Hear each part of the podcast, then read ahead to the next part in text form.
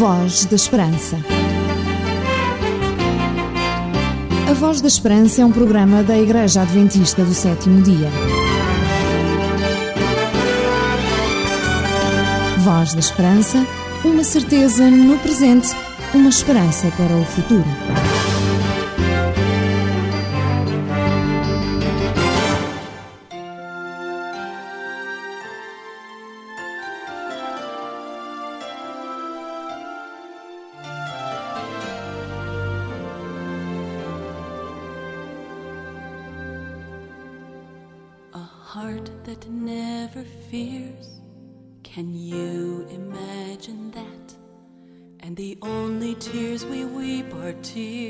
Of joy. Every hunger satisfied, and every baby's cry would be heard. A soul that never grieves, can you imagine that? And a father never leaves his child alone. The darkness has no power, no desperate lonely hours to make it through until the morning light. And we would see the hope with each sunrise. In a perfect world, there would always be a second chance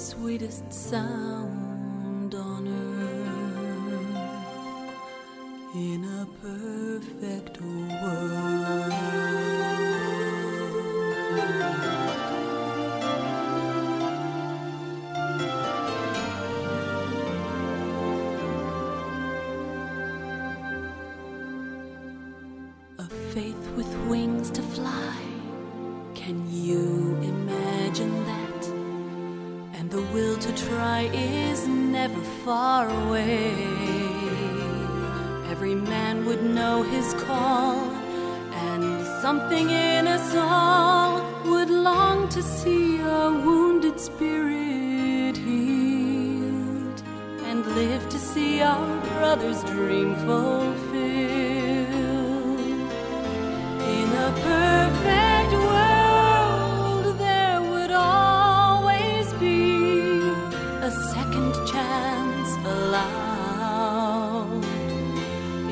perfect world, there would be enough love to go around somehow and peace would be the sweetest sound on earth in a perfect world. Truth question, life would last forever, and God would bind our hearts together.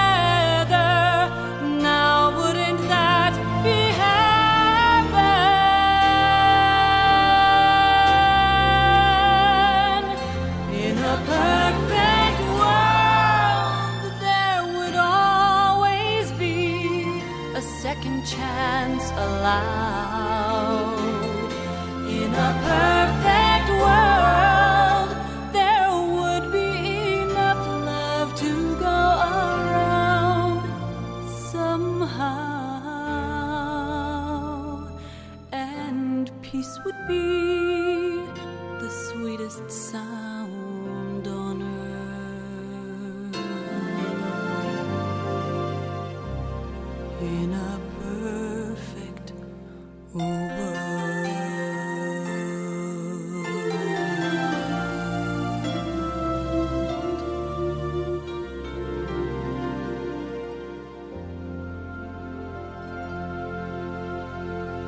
Voz da Esperança. A música que você gosta faz parte da sua vida. Iniciámos o nosso programa com uma música que nos falava do mundo perfeito. É claro que nos falta muito para viver num mundo perfeito, mas podemos contribuir com o melhor que temos para ajudar os outros e a nós próprios a vivermos em famílias cada vez mais perfeitas, em relações de vizinhança cada vez melhores, ou mesmo em atividades profissionais não só mais exigentes, mas também fundamentadas num espírito de entreajuda melhor. Todos podemos dar o nosso contributo.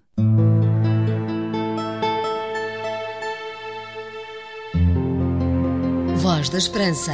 Damos voz à Palavra de Deus. Uma vez mais, temos na rúbrica de Curiosidades Bíblicas algo de interesse para partilhar consigo. O pastor Jorge Duarte está aqui com mais uma curiosidade bíblica. Na semana passada pudemos ficar a saber que Samuel recebeu uma mensagem muito especial de Deus dizendo que os filhos do profeta Eli não estavam no bom caminho. Iriam cometer muitos erros. E hoje eu quero lhe apresentar um desses erros, que foi, eu diria, quase como que fatal para o destino destes dois jovens. Passaram-se alguns anos e Samuel já era reconhecido como profeta de Deus. Eli ainda vivia e os filhos de Eli continuavam com procedimento ignóbil, pior do que nunca. Mas algo iria acontecer em breve e Samuel sabia exatamente o quê. Um dia chegaram a Silo uns mensageiros dizendo que iam buscar a arca. Como sabemos, a arca era de todos os utensílios do santuário o mais importante.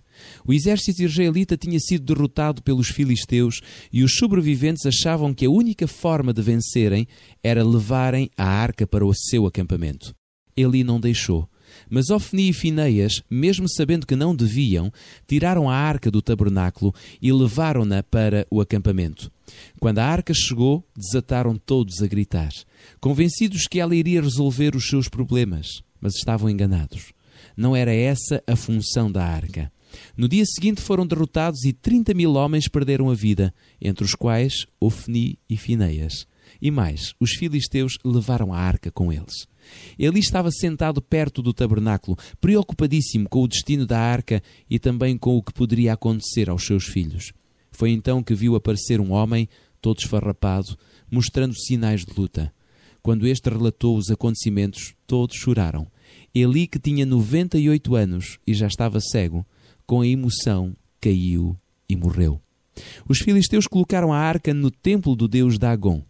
Era um despojo de guerra muito valioso, não só por estar coberta de ouro, mas também por eles acharem que a força de Israel residia nela. Depressa descobriram, porém, que era muito perigoso ter a arca com eles.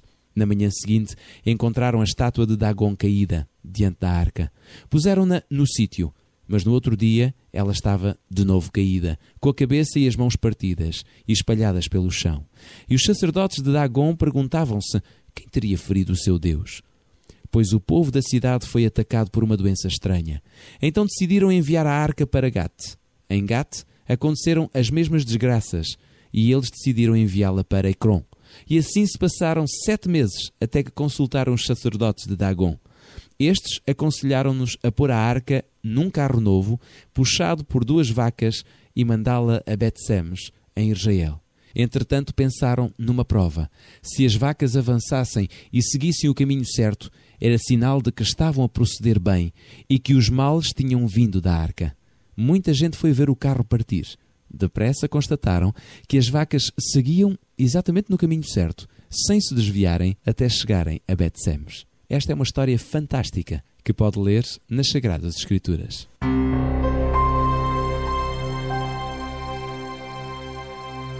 Curiosidade da semana.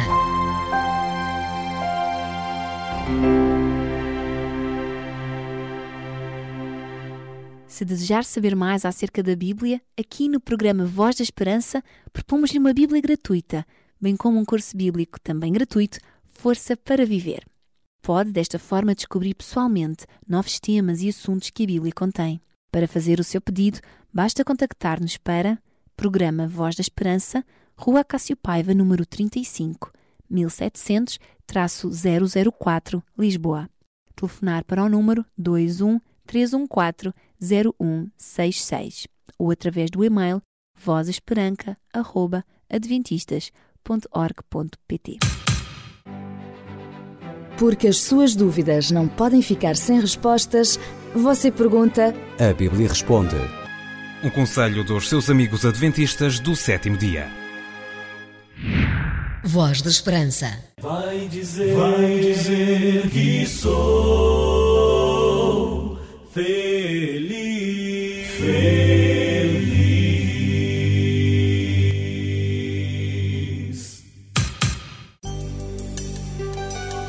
A Voz da Esperança é um programa diferente que lhe dá força e alegria para viver, uma certeza no presente e uma esperança no futuro. Voz da Esperança. A música que você gosta faz parte da sua vida.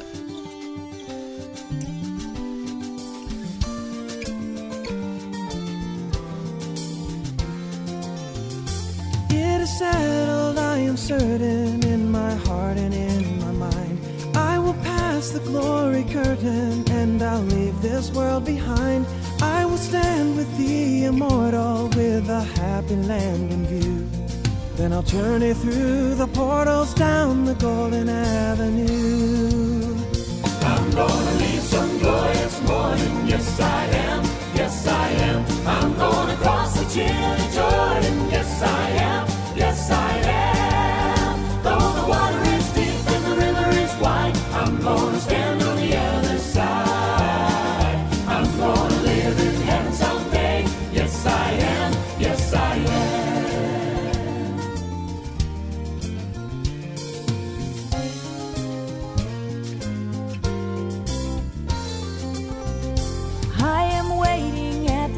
Station, listening closely for the call. I have made my reservation through the one who paid it all.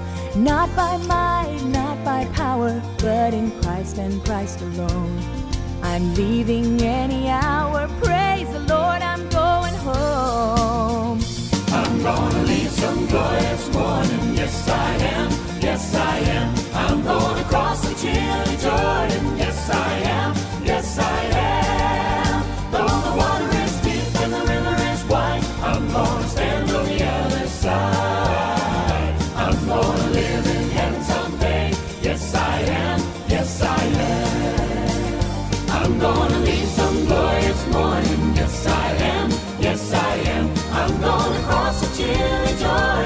Yes, I am.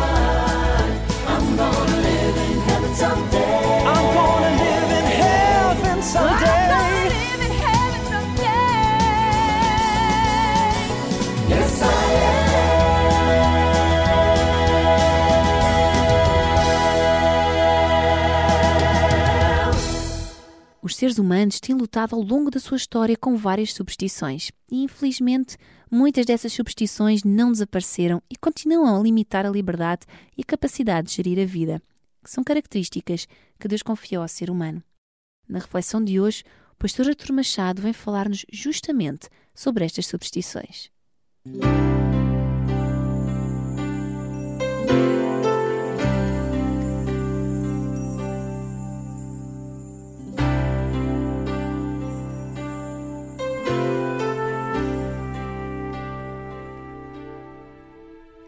Nas nossas férias costumamos dividi-las entre a praia e as visitas a lugares históricos, museus e locais de interesse na natureza. De preferência, procuramos sempre, na medida do possível, locais novos, para podermos conhecer melhor certos aspectos geográficos, históricos e culturais que o nosso país tem. Basta, em muitos casos, uma pesquisa na internet e começamos a projetar a nova viagem e o tempo que ela demora, os locais interessantes a visitar, e a mente começa a fervilhar de ideias e de projetos novos. Distribuímos tarefas e no dia combinado, lá encetamos nova viagem rumo a mais uma descoberta de aventura. No final de cada viagem, saímos mais cansados, mas também mais satisfeitos e mais ricos em conhecimento e experiência. Ao realizarmos estas nossas atividades de exploração, colocamos em evidência uma das características que melhor traduzem o ser humano, a liberdade. E é sobre justamente um dos aspectos da liberdade humana que eu gostaria hoje de refletir convosco. Quando o povo de Israel estava para entrar na terra prometida, já existiam em Canaã vários povos. E a orientação de Deus para o povo de Israel foi a seguinte: Não vos voltareis para os necromantes, nem para os adivinhos, não os procurareis para ser descontaminados por eles. Eu sou o Senhor vosso Deus. Deus procurou aconselhar o seu povo a não procurar feiticeiros, pertenças pessoas que previssem o futuro, ou médiums. Parece-nos que hoje em dia tal conselho seja um pouco arcaico e deslocado e fora de atualidade. No entanto, relembrando que atividades estavam implícitas nesta ordem, verificaremos que algumas delas não mudaram muito. Os povos que habitavam em Canaã e para onde iriam os israelitas, era comum para se prever o futuro observar as formas das nuvens, dos astros, analisar as vísceras e o fígado de animais recentemente sacrificados, interpretar sonhos ou consultar médiums. Nas religiões antigas, estas superstições eram comuns. Na verdade, a vida de tais sociedades estava estruturada em função delas. Havia dias e épocas propícios para se fazerem certas atividades, como negócios, viagens, casamentos e até a guerra. E havia dias e épocas em que era proibido fazerem-se tais coisas, não porque houvesse uma explicação racional para o efeito, mas porque se acreditava que os deuses não eram favoráveis a tais atividades. Deus procurou, através dos conselhos dados ao seu povo, ajudá-los a compreender que tais práticas eram constrangedoras da liberdade humana e liberdade essa que tinha sido concedida por Deus a todos os homens. Essas práticas eram, portanto, limitativas da iniciativa humana e faziam, sobretudo, com que o ser humano estivesse constantemente dependente do medo, da suposta e pertença ira dos deuses. Estas práticas favoreciam a ignorância e a dependência de supostos intermediários, que apenas eles sabiam quando e como a vida poderia ser bem dirigida. Contrariamente a tudo isso, Deus dera perfeita liberdade de escolha e orientação ao ser humano. Apenas indicara o que seria melhor, mas a capacidade de escolher a sua vida e o seu destino estava inteiramente do lado da humanidade. No livro de Deuteronômio, no capítulo 30 e no versículo 19, lê-se: Os céus e a terra tomo hoje por testemunhas contra ti, que te propus a vida e a morte, a bênção e a maldição. Escolhe, pois, a vida para que vivas tu e a tua descendência. Não deixa de ser curioso que, vivendo nós no século XXI e sendo supostamente mais esclarecidos e cultos, haja uma proliferação e dependência tão grande de temas ligados à astrologia, aos signos e aos conselhos de videntes. Quando examinamos concretamente os fundamentos em que estas práticas se baseiam, verificamos que há sempre um caráter determinista. Os astros, ou as cartas, ou os signos determinam a atitude, as decisões e a vida das pessoas. É dado também um caráter pseudocientífico à matéria para que esta ganhe mais credibilidade.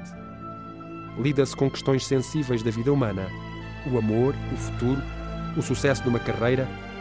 E é interessante notar que estas questões estão também relacionadas com o medo e a insegurança que o ser humano tem na sua existência. Medo do futuro, dúvida das suas próprias capacidades e uma certa atração pelo denominado poder do oculto. O certo é que, direta ou indiretamente, se procura influenciar a vida e as decisões pessoais. Por isso a Bíblia não podia deixar de discordar de tais práticas. Porque Deus não apenas deu ao ser humano a capacidade de ser livre e de assumir com responsabilidade as suas decisões, o seu presente e o seu futuro, como deu a capacidade do ser humano ultrapassar com sucesso os seus erros através do perdão e do arrependimento. Fomos criados seres livres e livres podemos decidir e construir a nossa vida. Na Bíblia, Deus ajudou o seu povo a desmistificar superstições. A lua, o sol, os astros não têm poder algum sobre a nossa vida no sentido de determinarem o nosso presente ou o nosso futuro. Os astros foram criados por Deus, tal como o nosso planeta, tal como nós próprios. Através da Sua palavra, Deus deixou orientações mais que suficientes para dirigirmos com segurança a nossa existência. Recuar desse aspecto é entregar o que melhor define a humanidade: a liberdade de agir. Não admira, por isso, que o apóstolo Paulo, na sua epístola aos Gálatas, no capítulo 5, afirme: Para a liberdade foi que Cristo nos libertou. Permanecei, pois, firmes e não vos submetais de novo a jugo de escravidão. Não há nada nem ninguém que possa determinar como vai ser o seu dia de hoje, que decisões deve tomar, o que quer ou não fazer. Esses são aspectos que Deus deixou para que livremente os decidíssemos. Se precisarmos de orientações, encontramos bastantes na Sua palavra, mas fiel ao seu propósito. Elas são apenas linhas orientadoras, porque Deus continua a confiar em nós e na capacidade a cada um conferida de decidir por si o rumo a dar à sua existência. E a beleza da vida está nessa liberdade. Praise the Lord together, singing Alleluia, Alleluia.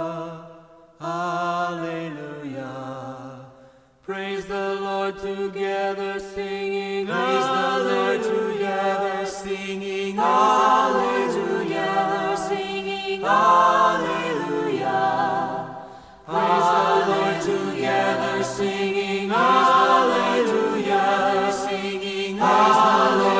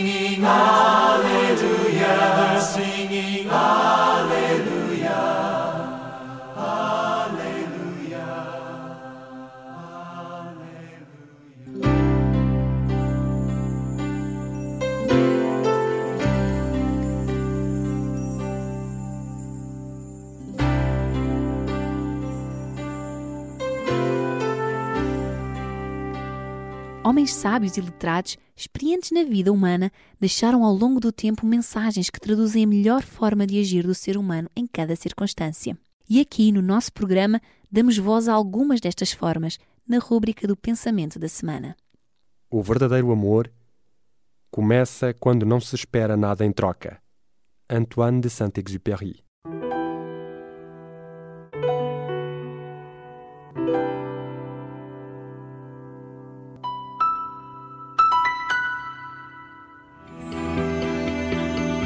Sabia que há uma igreja adventista do sétimo dia perto da sua casa? Contacte-nos e teremos todo o gosto em lhe recomendar a mais próxima de si.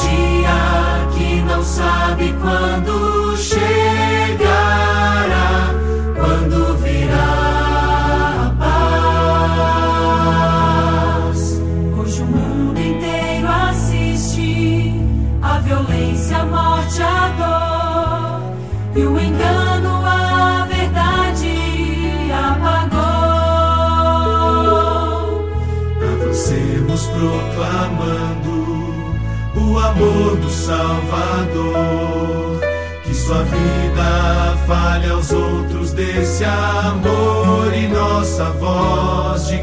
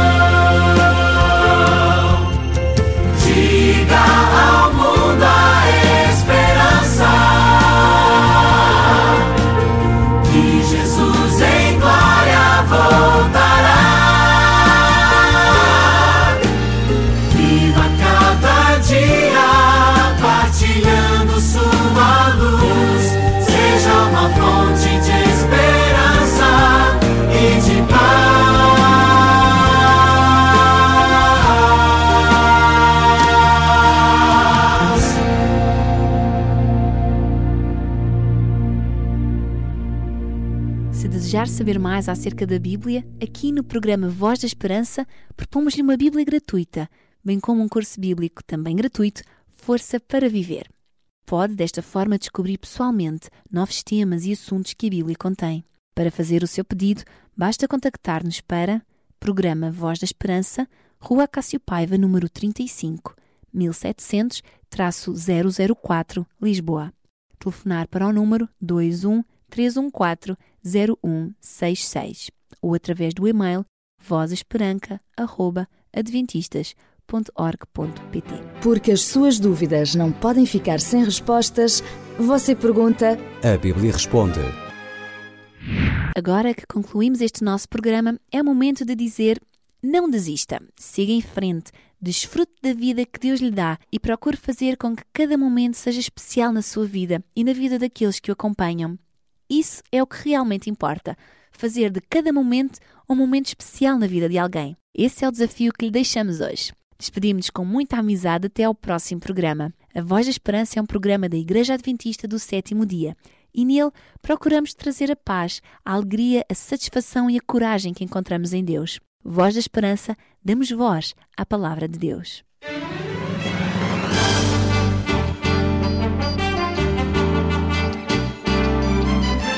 Voz da Esperança. A Voz da Esperança é um programa da Igreja Adventista do Sétimo Dia.